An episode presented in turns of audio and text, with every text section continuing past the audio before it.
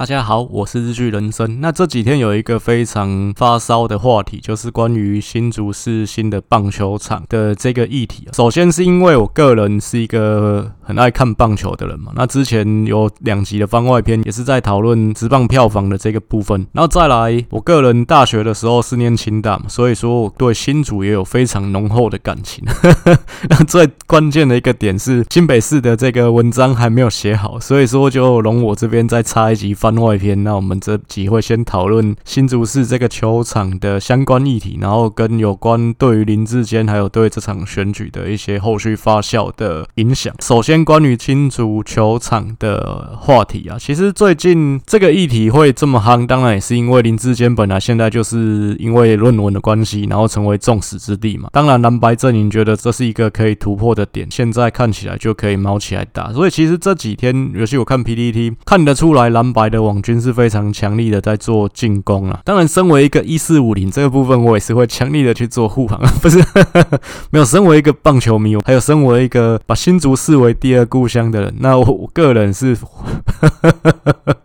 对于一些不好的部分，我也会强力的去做谴责。不过，其实有一个点，我还是想要先讲，因为最近尤其像中天这些有看到一个群主在传的图啊，那我就觉得蛮混淆视听的。他就是在讲说柯文。则整修天母棒球场只花了八千万，林志坚整修新竹棒球场花了十二亿。可是这个东西，老实说，我是觉得真的是非常恶毒的一个混淆视听的手段。因为柯文哲这个天母棒球场只有做人工草皮而已啊，你新竹棒球场是原本的球场砍掉重练，拆掉再重新盖一个新的球场，那怎么可以直接拿来做比较？那不就是懒趴比鸡腿吗？所以我觉得这个部分真的是非常恶质混淆视听的一个网军手法。当然要先严厉的予以谴责，跟帮政府来做一个护航的动作。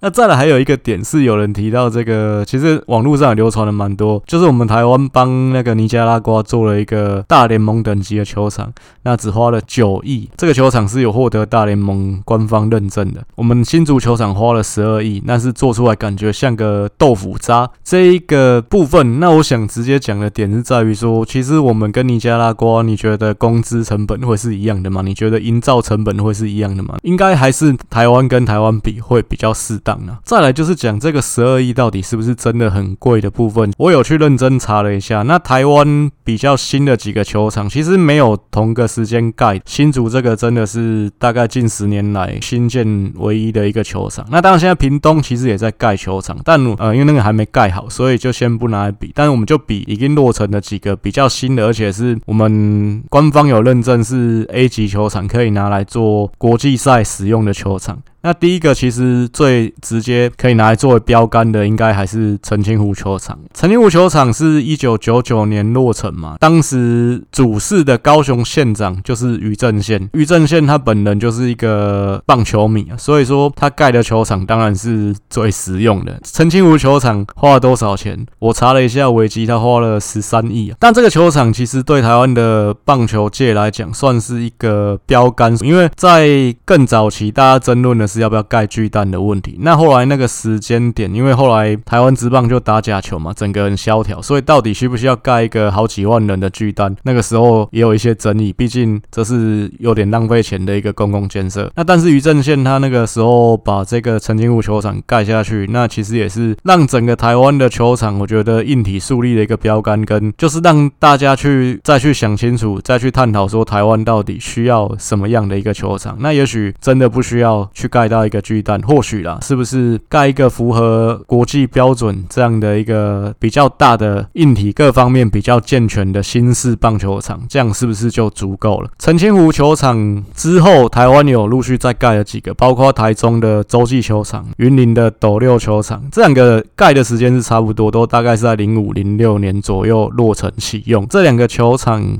造价洲际的部分我查是十亿，斗六的部分是八亿。最新的一个个球场就是我最常去的桃园，它造价大概是八亿。其实斗六跟桃园球场它算是姐妹球场，因为它其实是同一张图画出来的。这两个球场我都有去过，它真的长得非常的像，基本上就是一模一样。桃园球场是零八零九年那个时候盖嘛，零九年落成。那盖桃园球场那是朱立伦那个时候盖的，那原因是因为我们台湾棒球那个时候零八年奥运输给中国嘛，那零九年经典赛又输给中国，所以就有一个振兴棒球计划，在马英九主政的时候。那当然这个计划包括硬体啊，包括可能三级球队的数量啊，各方面都是需要去做一些投资啊，所以才有这个经费，那去做了这个桃园的球场。当然这个球场其实当时被骂的蛮惨的，包括什么超级霸，因为这个下面的排水层好像铺错了嘛，是少了沙土层还是怎样？所以只要下小雨，那个水就排不出去。还有就是方位的部分，其实我去桃园球场应该超过三十次以上了。真的在夏天的时候，你如果五六点钟太阳还没下山，这个球场，尤其是一垒侧这边是太阳直射，那真的超级晒。但整体来说了，我是蛮喜欢桃园球场，毕竟我觉得交通算是还算方便，然后硬体方面的，我觉得也弄得很好。当然，接手的 Lamigo 球团其实也做了很多的投资啊，但这是另外一个面向。我们先讨论钱的部分。二零零九年落成的桃园球场，金额是八亿，在更之前零五零六年左右的洲际是十亿嘛，所以这个新竹球场十二亿，算不算真的很贵？我觉得隔了十几年其实还好，因为你要考虑到通膨，你要考虑到人工成本的增加、营造成本、建材的增加，那再加上新竹算是旧的重建，所以说它的费用我相信应该也会稍微再高一些。所以这个部分我觉得十二亿跟之前的几座球场比起来，不算是真的。你说到非常夸张的贵，那只是说就盖的好不好这个问题，可能有一些值得讨论。然后另外我要讲的一个点是，就我刚刚提到，我并不是只会护航。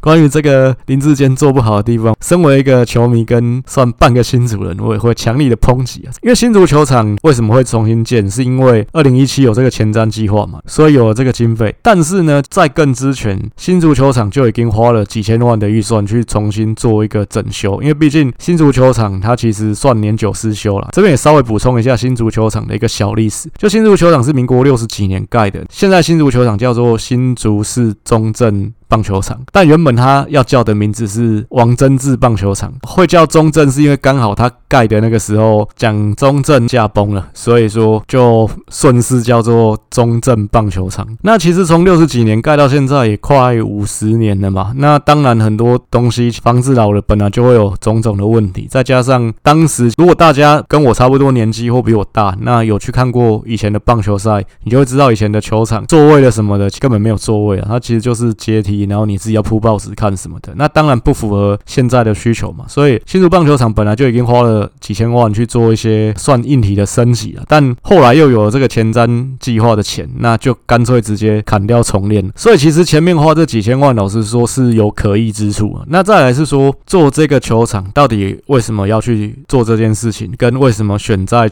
原址重建，这也是值得讨论。就我觉得台湾的县市长，尤其像林志坚，这其实就是一个蛮明显的例子。大家会去做的一个事情是，会希望可以在自己，因为原则上台湾大部分县市长还是可以做到八年啊，被中间拉下来的还是比较少一点。那你在这八年的任期里面，你会希望留下一个大型的公共建设，那希望让以后的人，哎，到这边就想到是你任内盖的。包括为什么桃园球场，其实那是朱立伦任内盖的嘛。到最近，因为日本的乐天集团，它真正去把它冠名变成是乐天桃园国际棒球场，然后把那个上面原本有朱立伦的题字把它拿掉。那其实，在过去十几年都一直有朱立伦的名字在那上面。政治人物当然一定会希望是能够留下自己的一点什么嘛。那就像古代可能乾隆皇帝他很喜欢看到什么名画，就自己下面落款一下。其实你有这个权利站到这个位置，你一定会希望留下一些什么。就跟台湾人以前县市长或乡镇市长喜欢盖桥。那盖桥那个桥的桥头会有一个也是像落款一样的东西，是谁谁谁盖的。其实大家很喜欢去做这些事情，因为你走过那个桥的时候，你就会想到，哦，这是哪个县市长、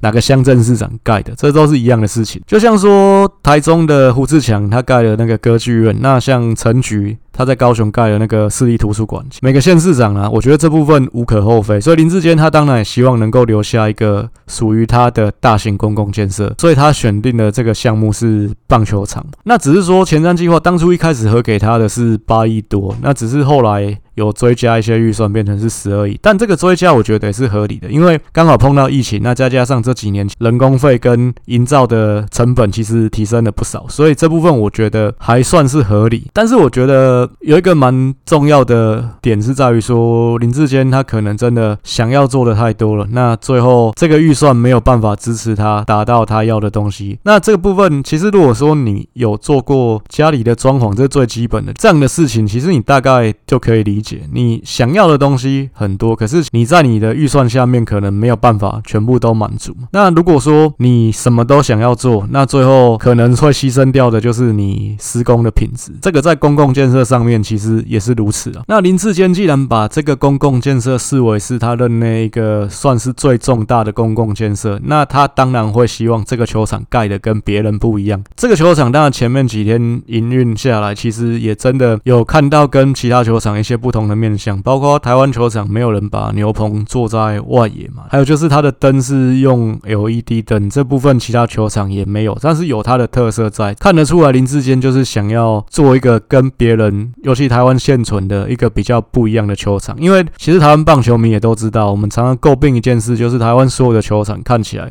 都长得差不多。林志坚他当然想做一个不一样的东西，这完全是可以理解。那只是说，我觉得他也比较衰，就是碰到疫情啊，那所以中间工。曾有一些延宕嘛，再来就是说，在他的这个有限的预算，其实很多人会说这个十二亿已经很多，到底中间污了几手？这其实不能乱讲。但刚刚也提到过，其他几个球场造价大概是多少？那我觉得这个十二亿的预算放在今天来讲啊，确实不能算是真的很多。就像经济学在讲的，你的资源有限，欲望无穷，你什么都想要做，但是你这一包预算就是这样。你的包商讲真的啦，亏钱生意没人要做，杀头生意有人做，所以你钱是固定的，你当然预算没办法增加。你有什么都想要的情况，你只能这里砍一点，那里砍一点，或者是说工人的品质就下降，这部分是逃避不了的啦。然后再来是台湾的公共工程，很多时候像这次被诟病的很多问题，包括其实很多的设计看起来不是那么的人性，然后或者说甚至是那种看起来非常低级的错误，例如说女厕没有装门啊，还是说这个门没办法锁啊，还是厕所里没有马桶啊，或者是说座位上面有很多是看起来。根本就不能看球的位置，尤其不能看球的位置，这个在其他球场也都发生过。其实台湾公共工程，尤其在盖场馆，很容易会有那种视觉死角的问题。但我自己在看是这样子，因为我觉得，如果说你家里有做过装潢，大概就可以体会跟理解。其实讲真的啦，在帮你施工的人，你说他有这个意义务，或他有可能会替你设想非常周到，他会去想你这个 user 的一些问题吗？其实不会。像工人，他装就是装椅子而已，他怎么会去想说这个椅子坐下去，他看球的视野怎么样？他今天的工作就是把这椅子赶快装完，他要拿钱啊。再就是说工人啊，嗯，这这其实是一个盲点。其实你会去做这种高危险性、高劳力的这些工作，当然钱很多没有错，但其实会去做这些的人，通常知识水准、教育水准其实不是这么的高啦。所以说你要去要求他设想的很周到，然后什么东西做的很完美，这其实不太可能。就跟很多的惯老板，他希望说他最底层。在帮他做事的这些蚂蚁雄兵素质都很好，怎么可能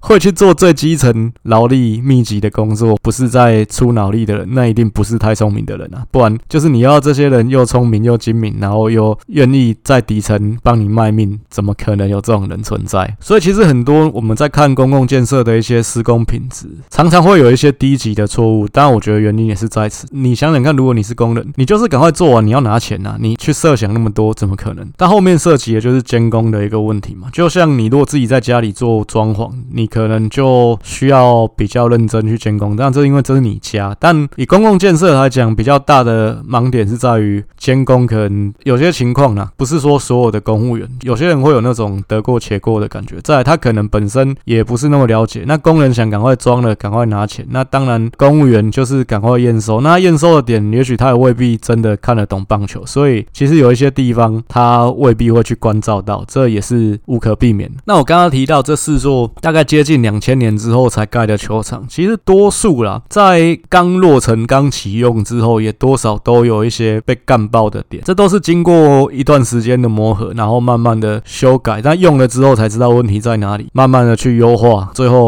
才到可能现在像桃园或洲际这么好的样子。所以其实新竹这边最大的一个问题还是在于说，因为毕竟就真的可能他想做的东西太多，然后再加上时间的部分，因为他必须要在，因为今年选举嘛，球季其实只打到大概十月而已。你如果九月、十月再来启用，可能也有点太慢，而且九月、十月才启用也打没几场，马上球季就结束，对球团方面来讲也未必希望是九月、十月再启用。当然，比较较好的时间点就是上半季或下半季的开始。那所以最后现在是选定是下半季的开始去做使用嘛，因为一定要在七月底去做启用，所以最后很多的东西就悲剧了。那当然，在这个启用之前，前面一小段时间也陆续都有这样的新闻说，球团有发现了一些问题，那也都点出来。新竹这边也是都有去做改善。那甚至其实新竹市政府在球赛开打的前一个礼拜，有请 KOL 来做一些拍社宣传，包括请了蛮有名的 Josh 嘛，然后有请那个蔡明里，就是他们两个都有发影片做新足球场的开箱。那当然这部分也很明显是市政府去做工商啊，那当然是希望能够做到一个一个造势的效果。那只是说最后。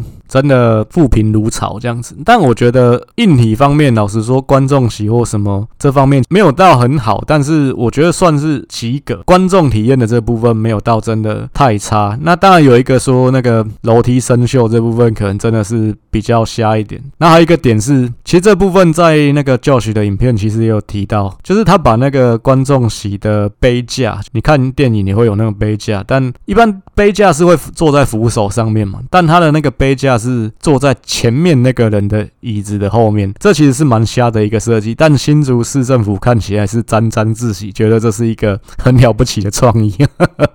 因为你想想看，你杯架放在前面一个人椅子后面，干，那你前面那个人头发会掉到你的饮料里面去啊，那多恶心啊！干，头皮屑什么都掉进去，这这实在是恶到爆。我相信没有人会把饮料放在那边啊。而且前面那个人可能一回头把你的饮料撞倒，那这到底是算谁的？那他的衣服也被弄湿了，是你要赔他？还是他要赔你？这其实问题很多，所以我觉得这是一个蛮瞎的设计。但新竹市政府好像沾沾自喜，觉得这是一个很棒的 idea。这个倒是也是要干一下。但整体的部分我是没有去，但是我觉得跟旧的球场，我这边补充一下，其实旧的新竹球场，我大学十几年前也去了三四次，那真的是一个蛮草创的球场。我觉得跟过去那个时候比，其实以像现在电视看起来的观众的部分已经好很多，包括厕所的部分。也是好很多，但最严重的是场地看起来很烂嘛，这部分那也是急着要剪彩造成的一个结果，确实也是蛮不好的。以林志坚，当然他可以说他是已经辞职，不过他辞职也是不久前的事情。他既然把新竹棒球场视为是他任内最大的公共建设，我觉得真的在监工上面或各方面验收什么的，他确实责无旁贷了。不过再来讲一个点，就是大家有在吵为什么要原地重建这件事情。其实老实说，我觉得这个点。倒是我觉得是合理的，因为新竹市其实大家知道就是这么一丁点大，你要去哪里再找这么大一块地去重新建一个球场？在当时他拿到这个前瞻计划的经费，他要去盖一个新球场的情况下面，你去找其他的地方，你要有土地取得的问题，这也是需要时间，非常有可能都就没有办法在他的任内完成，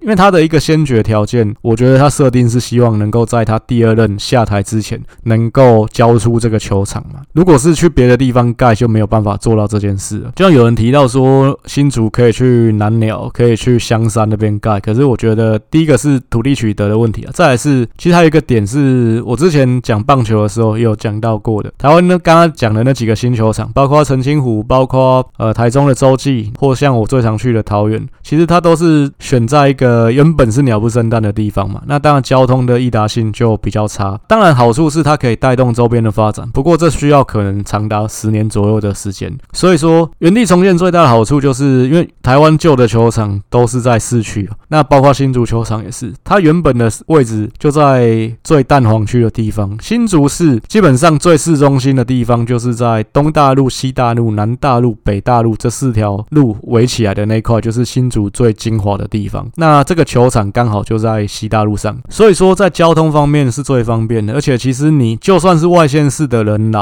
然后甚至你是坐火车过来的情况下，然后你坐客运，你从新竹火车站过来，其实也很方便。那也有接驳车可以到，这距离都不会很远。那如果你盖在香山、盖在南寮，当然情况就不一样了，就真的可能连新竹人都不一定会去啊。所以这些其实很多公共建设的一个选择，都是有一好没两好，这个都是一个 trade off，都是一个怎么样去选择的问题。那我是觉得选择原址重建这点绝对。没有错，因为你找其他地方可能成本更高，然后再来就是可能盖好了会变成蚊子馆。只是说你盖在现在这个地方，就也衍生了现在有一些被干爆的问题。不过这些问题都是旧的新足球场就有的，例如说跟周边的民宅距离太近。其实这几天新闻大家有看到，是周边的邻居可能在阳台上就可以看球，但这是过去旧的新足球场就有的情况。然后或者是说有提到一个点是外野的建筑，那颜色是灰色的嘛，跟球的颜色。颜色可能会太接近，所以打者会看不到球什么的。但老实说，你也不能叫周边的民宅拆掉吧？所以这部分我觉得这是没有办法的。这个可能只后续在想说用什么方法去克服。而且这个问题其实对主客方都是公平的，所以我觉得这就只能说是一个球场特色，不能说这是政府的错还是什么。原子重建最大的好处就是交通的易达性高。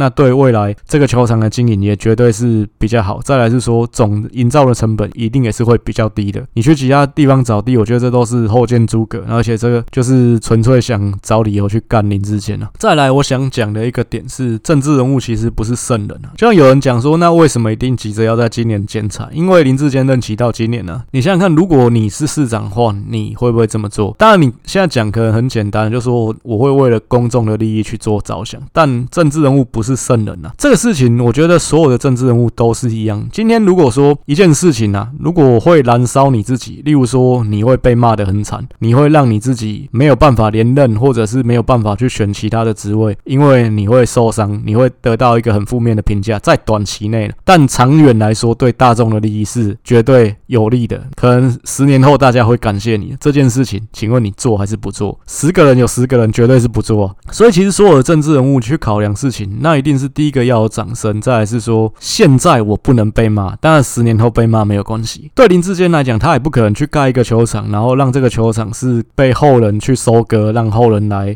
剪彩的嘛。所以其实这当然也是老实说，是民主制度比较吊诡的一件事情啊，就是所有的人，包括县市首长或总统，他考量事情的眼光都是集中在。八年、四年左右这样的一个时间，我一定要在我的任内可以立竿见影，看到什么样的一个效果，不是说考量长远的利益发展。就跟之前在讨论屏东的选举的时候，我有提到这个屏东高铁站位置的选择，最后选择的点是在，其实就是左营再往下一点点而已，只是说那个点是在。屏东县的境内，所以是有屏东站，但其实这个点的延伸是不是有效益的，可能不是这么的高，只是因为对现在的政府来讲，它需要是一个能够在多少年之内可以看到结果，然后而且花的预算不能超过的一个选择，一个 solution。政治人物不可能会去做一个燃烧自己来有利大众的一个决定，毕竟他们都不是圣人。但民主制度本来就会有一些算是缺陷，那这部分呢？是说，真的也是因为这些缺陷造成了政治人物会去做这样的抉择，我觉得是没有办法，但是也是很合理的事情。那最后讲一下这个球场方面的结论啊，那我是觉得第一个十二亿真的跟过去几座球场比起来，那你考量通膨、考量营造成本跟人工成本的情况下，真的没有贵到。那再就是说，为什么要在原地盖？那也是比较好的一个方案，比较有经济价值，而且成本会比较低。再来最重要的是，它可以在比较快的时间内完工。林志坚做错了哪些地方？我觉得第一个最可疑的是，你前面已经花了几千万去做整修，然后最后又再整个砍掉重练去打造一个新球场，这是第一个蛮值得检讨的地方。因为前面那几千万看起来就是放水流嘛。再来就是说，这个球场的验收跟监工，当然看起来是没有做到非常好。其实如果说今天有一些瑕不掩瑜的地方，那我相信大众还是可以接受。毕竟讲真的。公共工程本来就不会是做到一百分的，但看起来是他在有限的预算下，他又想要包山包海，什么东西都要有，什么东西都要做到好，那最后就是很多品质被牺牲掉，这当然就是他的问题。那你既然把这个球场视为是你任内最重要的公共工程，其实照理说你就应该是要一休 K 美用你的生命再去监工，再去监督这座球场的营造，而且其实你事前也花了蛮多的心力去做一个宣传，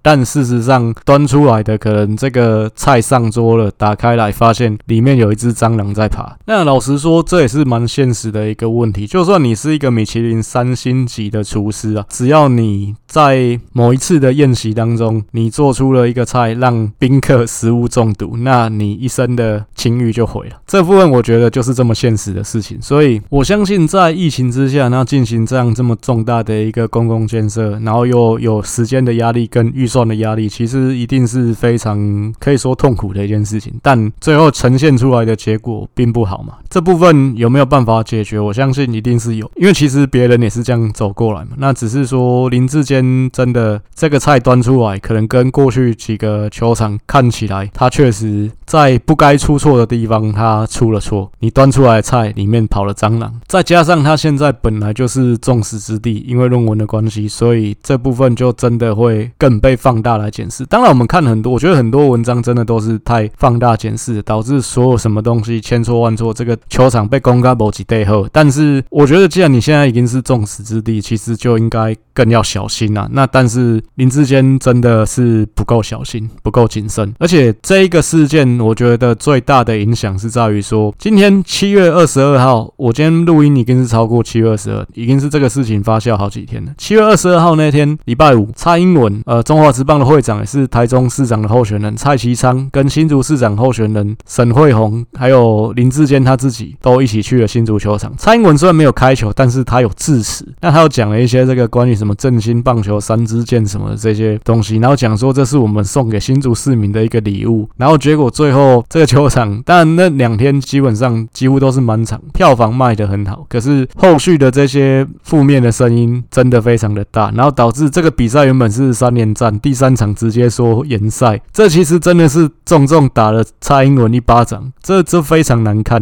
然后其实也是打了蔡其昌一巴掌，因为蔡其昌他是中华职棒的会长，所以林志坚他这一步真的问题大了，我是真的这么觉得。但我先讲，很多人关心他会不会被换掉这件事情啊，我是觉得不会，因为这个提名都提了，兹事体大，而且他其实也已经辞掉新竹市长了。如果说把他换掉，那他不是两头空吗？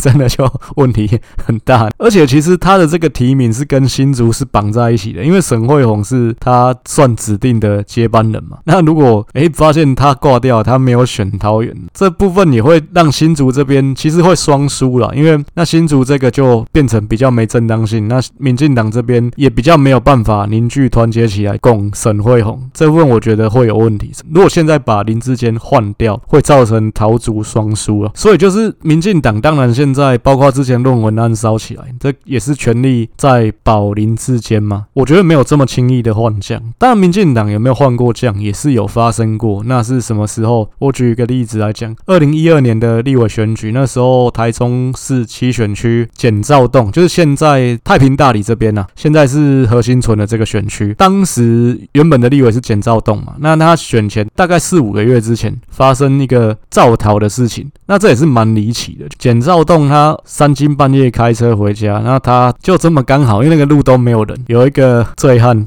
倒在地上，结果被他碾过去挂了，就是这么离奇。就是后来简兆栋也被酸说是什么简兆逃，因为这个事件，所以民进党当时啊，民进党还是在野的情况，当机立断马上换人，换何心存上。那最后何心存也有选上，发生过这样的事情。但这其实算是一个蛮严重的事情。不过我就觉得简兆栋那个真的是蛮离奇，到底为为什么会有一个醉汉就刚好躺在他开车经过的路上，而且是三更半夜的时候，我觉得有点离奇，但。结果就是这个样子。因为这真的是已经涉及到是刑事的部分了，所以简兆东就被撤销提名嘛。但今天老实说，林志坚的这两件事情啊，你说论文这，其实我的论文像我之前讲，我一直都觉得这是还好的事情，因为毕竟他念的又是什么国发的在职专班，你用脑子想就知道这个学历就是要去补一个学历的。那今天新竹这个，当然我觉得后面这一串其实是炒作起来的，那只是说确实他责无旁贷，然后再来是他让总统很难看。这个球场，如果说我今天抽离掉，啊，我是一个支持民进党的政治评论员。这样的一个身份，老实说，以棒球迷的观点来看，当然你要看以什么观点来看，因为台湾棒球真的都是一路草创过来，所以更烂的球场我也看过。但但以今天来讲，二零二二年的情况下，这个球场绝对是不及格，是不应该拿出来使用的。他这样急于剪彩的心态，对他没有好处，那当然对大众更没有好处。我觉得之前那个论文倒真的对选情是还好，但是这个事情。新竹球场的事情对选情的影响就很大了。只是说，目前看起来，我是觉得，因为这个事情确实，我之前其实在他分析桃园的时候，其实我是比较看好林志坚的。但现在看起来，这个事情会让他有点难翻身啊，因为这其实就是会一直被打到他选举前嘛。所以，其实当民进党是。进退两难啊，确实会老实这样说，因为换他其实会变成你新竹提沈慧虹这个正当性就不够，那就会有点奇怪。沈慧虹这边本来知名度就已经比较低了，那会造成桃竹双输。那只是说对民进党来说，你要不要是去牺牲桃竹，然后去呃挽救你全国的一个选情这样的一个考量？因为我之前有提到过，这次选举的两个核心，第一个是台中彰化云林，民进党有没有办法拿回来，这是一块；然后另外就是基隆桃园新竹，民进党有没有办法？守得下来，这三个县市都是基本盘蓝大于绿的，但民进党都连续执政了两届，有没有办法守住？这也是蛮关键的一块。桃园新竹现在看起来两个地方是绑在一起选的嘛？那当然，这两个县市如果双输的话，对民进党来讲绝对影响很大。你中台湾这边的压力就更大，因为如果像中彰目前看起来其实也都还是落后的，那如果都没办法拿下来，你桃园这边新竹市也没办法守住，那就可能整体其次来讲的话，可以没办法成长。如果说你现在换郑运鹏，新竹的部分是不是要一起换？这可能也会被讨论。那如果说你是换郑运鹏，代表你就是要保桃园，我可以这样说，如果换林志坚换成郑运鹏，那新竹应该是一定输的。当然新竹比较小，所以这部分就是。民进党在取舍的点，这个要看后面的情势怎么演变下去。目前来讲，我相信民进党还是会去保林志坚，因为毕竟这个东西兹事体大，桃园跟新竹市是联动的。那如果这个部分再继续烧下去，民进党也真的有可能会当机立断，可能在八月就必须要做出一个抉择，就是不是要换掉林志坚，换救援投手郑运鹏上。如果是郑运鹏上的话，新竹当然因为没有正当性，不能把沈慧虹换掉，只是看起来。沈慧虹也会被林志坚拖累，新竹我觉得输的可能性就非常大，那民进党就变成是要全力力保。桃园的这个部分，回过头来，这个事情对民进党来讲，到底谁会得利？我觉得就分两个点来看。第一个是林志坚这样受这个重伤，民进党是谁会得利？然后再来就是民进党里面是谁最痛恨林志坚？我觉得其实这个事情最得利的人，当然张善政是一个嘛，毕竟张善政的选情就因此而变得比较看好。对国民党当然是绝对是好处嘛，对最痛恨民进党的柯文哲来讲，也绝对是。值得开香槟的事情嘛，但是民进党内一定也有人会因此而手称信。我觉得最直接受益的其实是赖清德，因为林志坚这一个提名算是郑文灿钦点的。因为在民进党在决定桃园提名的时候，是因为国民党先提名的张善政嘛，那民进党觉得张善政这个人跟地方连结不深，然后本身也有一些争议，那也是空降，所以民进党这边很快的也做出决定，就是让林志坚过来选桃园。那当然抉择是林志坚的点，也是因为。林志坚当过两任新竹市长，而且呃任内风评颇佳，所以说让他过来这边选。这部分其实是郑文灿这边立足的，所以今天林志坚跌倒就是郑文灿跌倒，最后桃园没有办法守下来，当然影响到的就是郑文灿能不能选总统这件事情。那当然最得利的就是赖清德了。那另外民进党内谁最痛恨林志坚？我认为是郑鸿辉，因为林志坚他这个桃园跟新竹两个连带绑在一起的这个选举提名策略，就是让郑鸿辉没办法选新竹市长嘛。但我觉得郑鸿辉其实怪不了人，因为郑鸿辉虽然一直说他自己民调最最高什么的，可是就我之前也讲过蛮多次，他选一定还是不会上，因为他上一次选立委怎么输掉的，他这次就会一样再输一次。之前他那个被时代力量攻击的点，什么在中国有投资，然后炒地皮这两件事情，他没有办法做出很有力的反驳，这个部分就一定还是会被拿出来攻击，跟选民已经有这样的刻板印象了。